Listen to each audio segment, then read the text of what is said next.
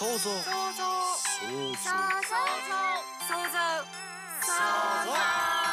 この番組はオリジナルミュージカルを制作興行する株式会社プロトピアの水島由紀奈とアシスタントの若生がお送りする創造妄想トーク番組です。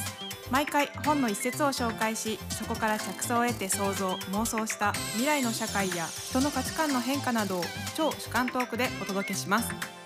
それでは今日もこととっていきましょう。想像ことといレイディ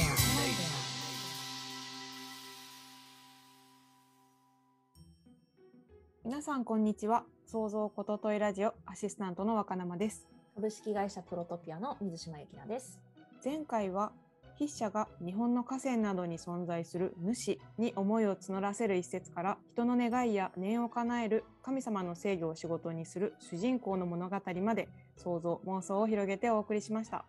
今回の一節を教えてください。はい今回の一節です。私にはどうもあの日本人の美少というやつが理解できないのです。です。この一節は角川ソフィア文庫さんから出ている小泉八雲の新編日本の面影という本から取りました。小泉八雲っていうのは本名ラフカディオ・ハーンというイギリスの人で明治時代に日本に来て日本人に帰化した人なんですよね。日本の方じゃないんですね。そうでこの作品は美しい日本の愛すべき人々と風物を印象的に描いたハンの代表作「知られぬ日本の面影」っていうのを新編集した本なんですけど明治時代の日本の当時の日常をありありと書き記した作品です。まあ、そもそも小泉八雲っていう人は日本の怪談って怖い話の方の怪談をたくさん集めて本に残して後世に残してくれた人なんですよね。小泉八雲さんは本当に日本のこと大好きなんですね。うん、大好き。日本の日常を日記みたいに書いてるような本なんですかね？そうだね。ドキュメンタリー的というかエッセイ的というか。うんうん、で今日紹介した一節はこの「日本の面影」っていう本の中の「日本人の微笑」っていうタイトルの中から抜粋した文章で当時八雲と同じく日本にいた友人のイギリス人に言われた言葉みたいなんですよね。でちょっと長めに読むと君は日本人の生活を探求しようと出かけていくわけだから私も一つ分かるような説明をしてもらいたいと思うのです。私にはどうもあの日本人の微笑というやつが理解できないのです。という文章なんですね。でここで言う日本人の微笑っていうのは今の日本人も無意識的にやっているやつなんですけれども悲しいことを話す時に笑顔で話しちゃうとか侮辱されても似合って笑って何も言わないでいるとかそういうやつ。こと？すごい思い当たります。結構小さい時に怒られてる子とかいたよね。なんで怒ってんのに笑ってんだとかさ。そうですよね。私もあの大学生の時に笑ってごまかすなって怒られたことあってでも自分では笑ってたと思ってなくて、すごいびっくりしたことありましたね。私もなんか悲しいことがあった時とか辛いことがあったのを人に話す時に「あはは」って言いながら話しちゃうでねこの本の例で出てきたその日本人の微笑はイギリス人の乗った馬車と人力車がぶつかっちゃってイギリス人が日本人の人力車の人を無知で叩いたんだって。だけど日本人が微笑したとか。えー、確かに笑えない状況ですよね。これはどっちかっていうと日本人が悪かったっぽいのよ。で怒りに任せて無知で撃っちゃったんだってイギリス人が。でその人力車の男の人がなんか多分「ごめんなさい」っていう意味を込めてににっこり笑ったという感じ。その時その人は超びっくりしてなんで無知で叩いたのに彼は笑ったんだろうと言って怯えるみたいな。あとは、えっと、イギリス人の奥様と日本人の女中がいて女中が旦那が死んだから休ませてほしいと笑って言ってきたっていうことに、まあ、奥様はビビるでその後こんなん骨になっちゃったんですよって言って骨見せてきたみたいな感じ 旦那死んでんのに何ニヤニヤ笑ってんのって言って恐れをののくみたいな。なんか本当の悲しい感情があったところを、まあ、隠そうとしてるというか、うんうんうん。まあ、そういうことなんだと思うんですけど。私たちからしてみたらね、うん、なんとなくわかることあるんだけど、まあ、こういうのが理解できないって言ってる一節なんだよね。で一方で日本人は日本人としてなんで外国人って笑わないで怖い顔ばっかりしてんのってヤクモに愚痴ってたらしいです。ヤクモさんも大変な立ち回りですね。ヤクモさんはなんかやっぱ日本人の間にいるから自然にやってたみたいなんだよね。ヤクモさん自身も美少をしてたってことですそうそうあなたはいつも柔らかい顔をして喋るのになんで外人は怖い顔してんのって言ってたって言ってた。やっぱり順応していくんですね住んでいるところに。でそのストーリーの後に本に書いてあったのは日本人の言うところの怖い顔をした外国人たちは強い侮蔑の口調を持って日本人の美少を語る。彼らは日本人の美少が嘘をついている証拠ではないかと怪しんでいるのである。実際に日本人の美少はそれ以外の意味はありえないと断言する外国人の話を耳にしたこともあるっていうことでまあ ミステリアスすぎてもうあいつは何か隠しているに違いないって思われちゃってたらしいよ。面白いな。でも確かにさっきの例じゃないですけどその本当の感情を隠してるっていう文脈だと、たうん。合ってるっちゃ 合ってますよね。それは相手のためというか、うん。まあ、自分のためなのかな、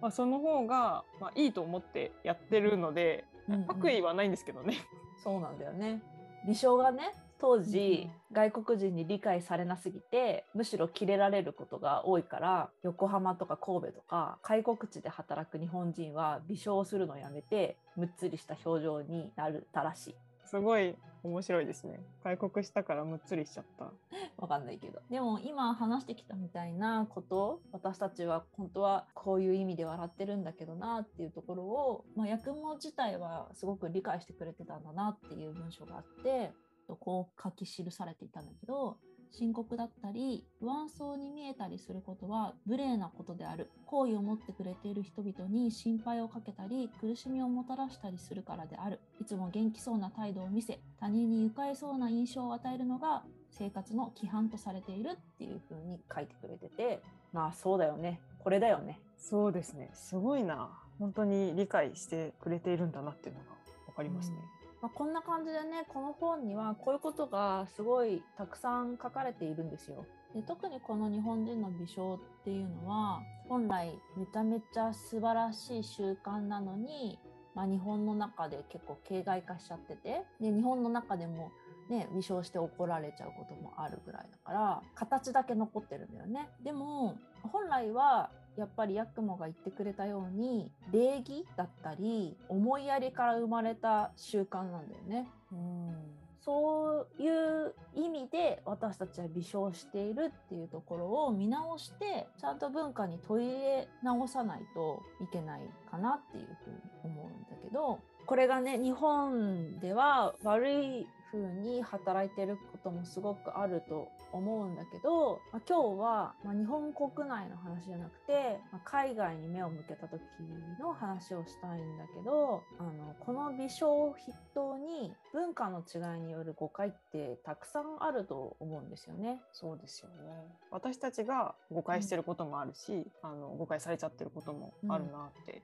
例えばさやっぱり欧米の文化が私たちの生活にすごく入ってきてるからはい。なんとなく欧米の人のコミュニケーションの感覚っていうのはわかるけどその日本人のこういう微笑とかそういう感覚がちゃんと海外の人たちにそういう文化として伝わっているかって言ったら、まあそうじゃないのかなっていうふうに思っていて、まあ例えばさ日本人はシャイだって結構言われるじゃない？うんでも本当にそうなのかなって思うんだよ私は。まあ確かに人前にしゃしゃり出たりするの好きじゃない人いっぱいいるとは思うんだけどうんうん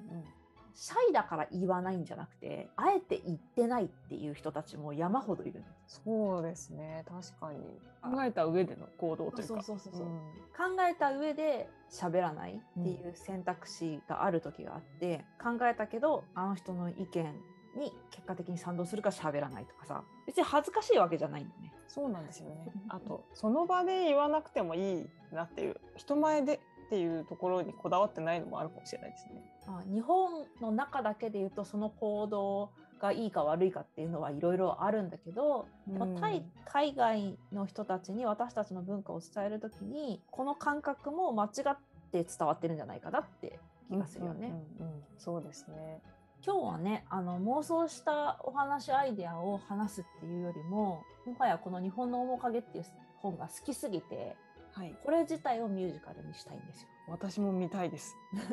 ちゃんと日本の微妙なニュアンスをやっぱり発信できてきたかなって思うことが多くて今話したみたいに。なんとなくですけど、うんそのオープンなことがいいとか海外のその感覚の方がなんか優れてるみたいなうんイメージもあってマイナスイメージのある微妙なニュアンスの部分は自分たちもあんまり良くないのかもとも思ってた気がしていて発信できてなかった部分もあるなと思いますね。そうだね。でもいい部分だっていっぱいあるはずだからさいつも言ってるけど短所は長所で長所は短所だからはい、こういうのは違うかもって思った中にも良さっていうのは必ず存在しているからそういうところを私たち自身が認めて発信していかなきゃいけないし、ね、ちゃんとやんなきゃいけないと思うんだよね。あそうですよね。その微妙なニュアンスだけじゃなくて、うん。日本人ってやっぱり日本を知らないとも言われてるじゃないですか、うん。歴史も含めて、まあ、知った上でうん。なんだろういいとこ悪いとこあるのになんか今の自分の解釈の中だけでうん。行動しちゃってるかもしれないなって、うん。そうだねで特にこのヤクモは本当日本大好きだからやっぱりいい面っていうのを結構伝えてくれていてあ裏返せば悪い面もあるんだけどでもやっぱりこのいい面っていうのをみんなで理解していきたいと思うし、まあ、それをミュージカルとして発信していきたいっていう思いが結構強いんだよね。今日はこの日本人の美少っていうことについて話したけどこの本の中には本当にいろんなことが書かれていて私ではもう歌詞見ただけではメロディーがわからない童謡とかもたくさん載ってんの。へ例えばもう歌えない歌詞としては「大々虫大々虫カクチッとでしゃれ。雨風吹くからカクチッとでしゃれ」カクチッとでいいのかなわかんないんだけどさえーでもなんかリスナーの方でそれ知ってるっていうのあったら教えてほしいですよね。うん、子供たちの間にはこんなおまじないの歌があるこれを歌うと子供たちはカタツムリが角を出すと信じているらしいこの曲のメロディーわかんないじゃないうんわかんないですね。っていうのがねいっぱい書いてあるしあとは読んでると情景とか音が聞こえてくる描写が何箇所もあるんですよ。へ例えば私の大好きなシーンはヤクモが朝5時ぐらいに布団の中にいてそこから聞こえてくる音と景色を描写するシーンなんですけど2階の部屋で畳で布団で寝てるんですよ。うんそうすると朝5時ぐらいに餅をつく音が聞こえてくるんですね。ドンドンって朝ごはん準備してるような。でそういうのが聞こえてきたかなって思うと外からなんか魚魚みたいなそういう 物売りの人たちの声がしてきてで遠くの方からお寺の鐘の音ボーンボーンっていう音がしてその後にさらに遠くから海の方から汽笛がポーって音がしてきてっ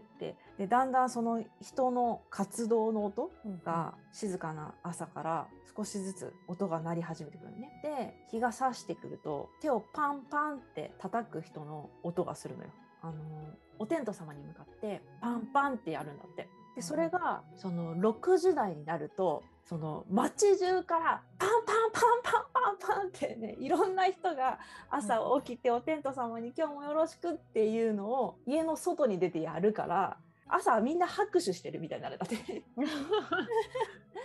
そういう音が聞こえてくるっていう一節があってねそのシーンとか大好きなの。今水島さんに読んでもらっただけでも浮かんできますね。ヤクモさんって観察力があそうだねすごいというか、こういうね情景描写みたいなところをうまくイメージの中に取り込ませてもらって日本の儚くて奥ゆかしくて美しい部分っていうのをミュージカルにして50年100年語り継いでいく作品を作りたいっていうふうに思ってるんですよね。